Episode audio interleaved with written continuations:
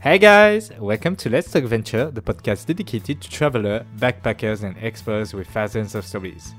My name is Sude, and you're listening to a new episode of Short Stories for Big Adventure with an extract from my interview with Dani, a girl from New Zealand who was visiting Lyon for the Fête des Lumières.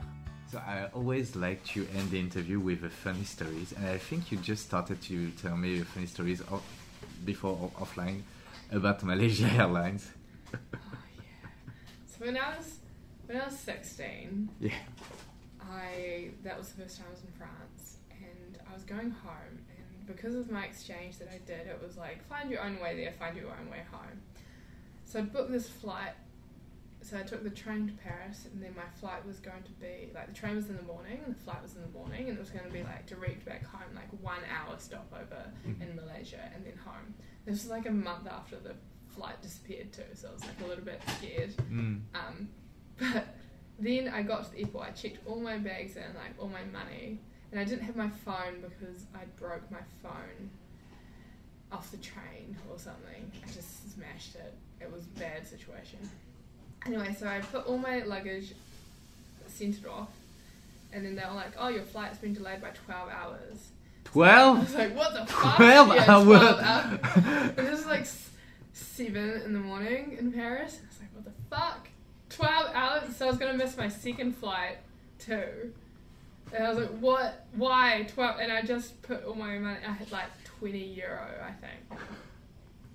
And they're like, "Yep, your flight's been delayed." And I was like, "What about my luggage?" And they're like, "Sorry, it's already gone." I'm like, "Okay."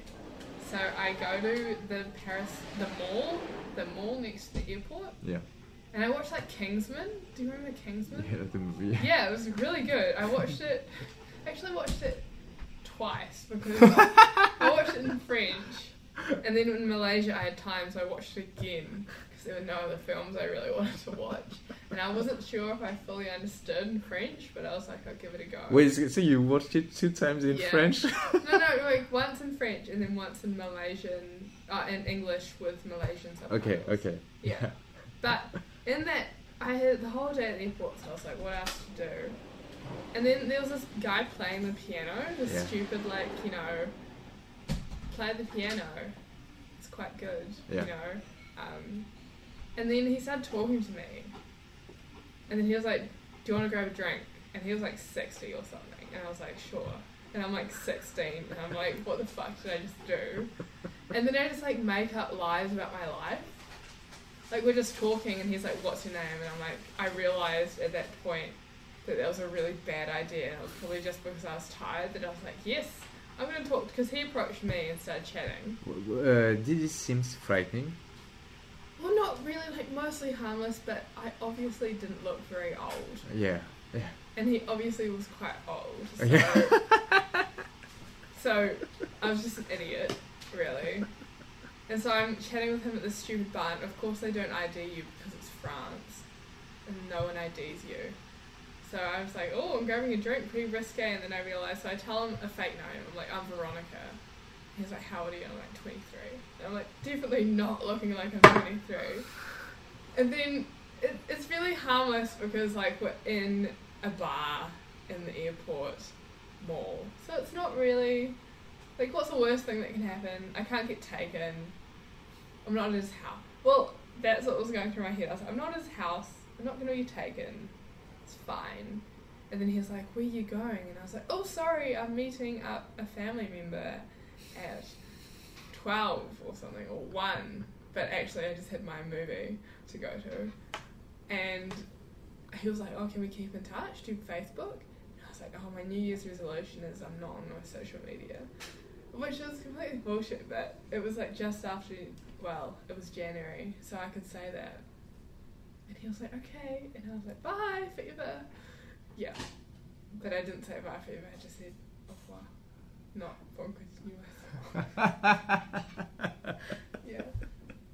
And then in Malaysia, I did a stupid thing too because it's not this. Because I took my flight right, so after my Kingsman, it was such a good movie, like such a good movie. And then I spent all my money, which was a stupid idea.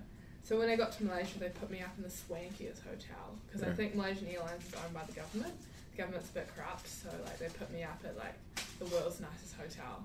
Like. Nelson Mandela stayed there. They Yeah. had only walked like people who stayed there, and there was like the Queen, Nelson Mandela, and I was like, why the fuck am I staying here? But it was nice, and they had this free shuttle, and so I had a full like thirty hours in Malaysia. So I had like a full day, and I didn't have my togs because. Your what? oh yeah, that's another word. Togs, like swimming, bathing suit. Oh, okay, okay. Togs. Yeah. And Your swimming suits? Uh, your swimming suits? Yeah. Yeah. My togs though. Okay. Togs. No. so I didn't have my togs, so I couldn't go in the really nice pool. I didn't have any money. Well, I still had like I think I had f- five euro or something. so just like no way enough, and I only had my one pair of clothes because they'd taken all my bags, and they were like, "No answer. Where are your bags? Not gonna tell you. I don't know." And so I decided to go into town because I had a free shuttle bus. And I was like, Are you going to meet me? And I didn't have my phone too because I broke it. And I was like, Are you going to meet me at this time? Because the flight went at like, I had to be at the airport at like five, the shuttle bus was going. And I was like, The shuttle, but the bus that took me from my accommodation to to town and back, they were going to pick me up at 3 pm from outside like the Twin Towers. And so I went to the Twin Towers, went to the mall, all was good. Watched Kingsman again because it's cheap, and I ate chicken rice and it was yum, good time. Want to leave, the bus, shuttle bus never came, and I'm like waiting outside. I'm like because it's like three thirty now, and I have to be back at the hotel by five to catch. And I was like, I'm not missing this plane, and then I I like so this random guy because I obviously look like a tourist. He comes up and he's like, "Can I take you back to your accommodation?" And I was like, "No." He's like, "Who are you?" And I was like, "I have family here. I'm just waiting for family." And he's like, "Okay." But like stalks me through this mall. I'm like, "What the fuck? Like, leave me alone." So I talk to these tourists. I like start crying because I'm like, "Oh, I just fucked up and I'm really tired too because of jet lag." And these two stupid British, British stupid tourists were like, okay, I'll help you. Here's some money for the taxi because I obviously have no money left. And order me a taxi, but get that guy who was stalking me to go in a taxi with me. They're like, oh no, he wants to help you out. And I was like, no, he doesn't. Just leave me alone. And they're like, yes, he wants to help you. Go with him. Like, what the fuck? So I'm sitting in this taxi and they're talking in Malay in the front seat, and I'm just like, if I get taken, I'm gonna be so fucking pissed off right now. Like, why? Why did they do this? And I was like, I was like, no, and they're like, yes, he's obviously wants to help you, and I'm like, you stupid people, just put me in this taxi. And I didn't have a phone, and I was thinking, I'm quite, I'm quite good. I feel like a homing pigeon. I always know once I go somewhere, I know how to come back.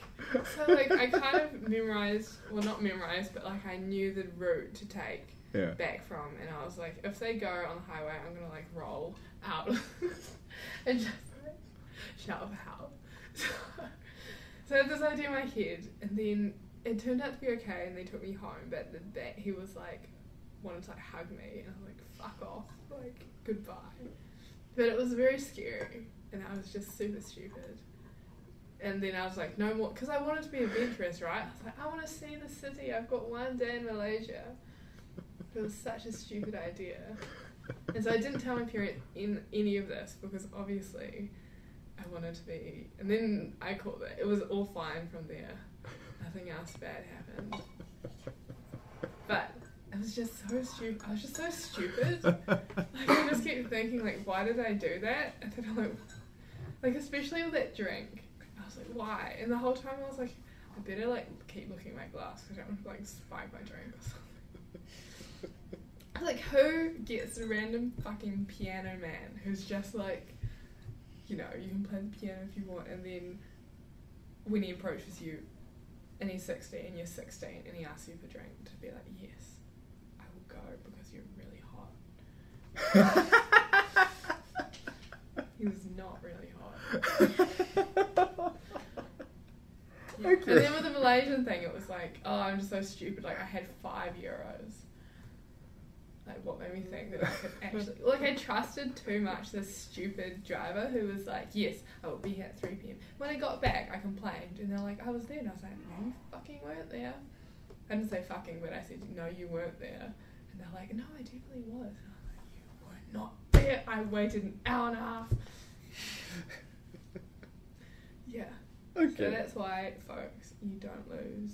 Well, I think my main issue was that I had no money. If I had money, everything would be fine.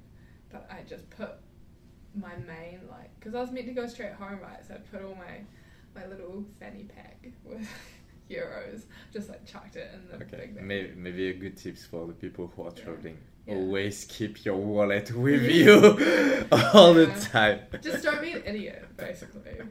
Okay. Just don't be an idiot. A big thanks to Danny who has accepted to talk with me during this episode. Thanks also to the Alto Hostel and its staff for letting me record the podcast, and thank you, you, for listening to it. I highly invite you to listen to the full episode with Danny and the previous episode of Let's Talk Venture. You can also find other episodes of the podcast on YouTube, Deezer, Spotify, Apple Podcast, PodCloud, and the Internet Archive. You can follow my adventure on Instagram and Facebook, and all the links will be in the descriptions. And if you've liked this episode, please share it and talk about it around you. Don't forget to subscribe, leave a thumbs up and 5 stars, and I see you next Monday.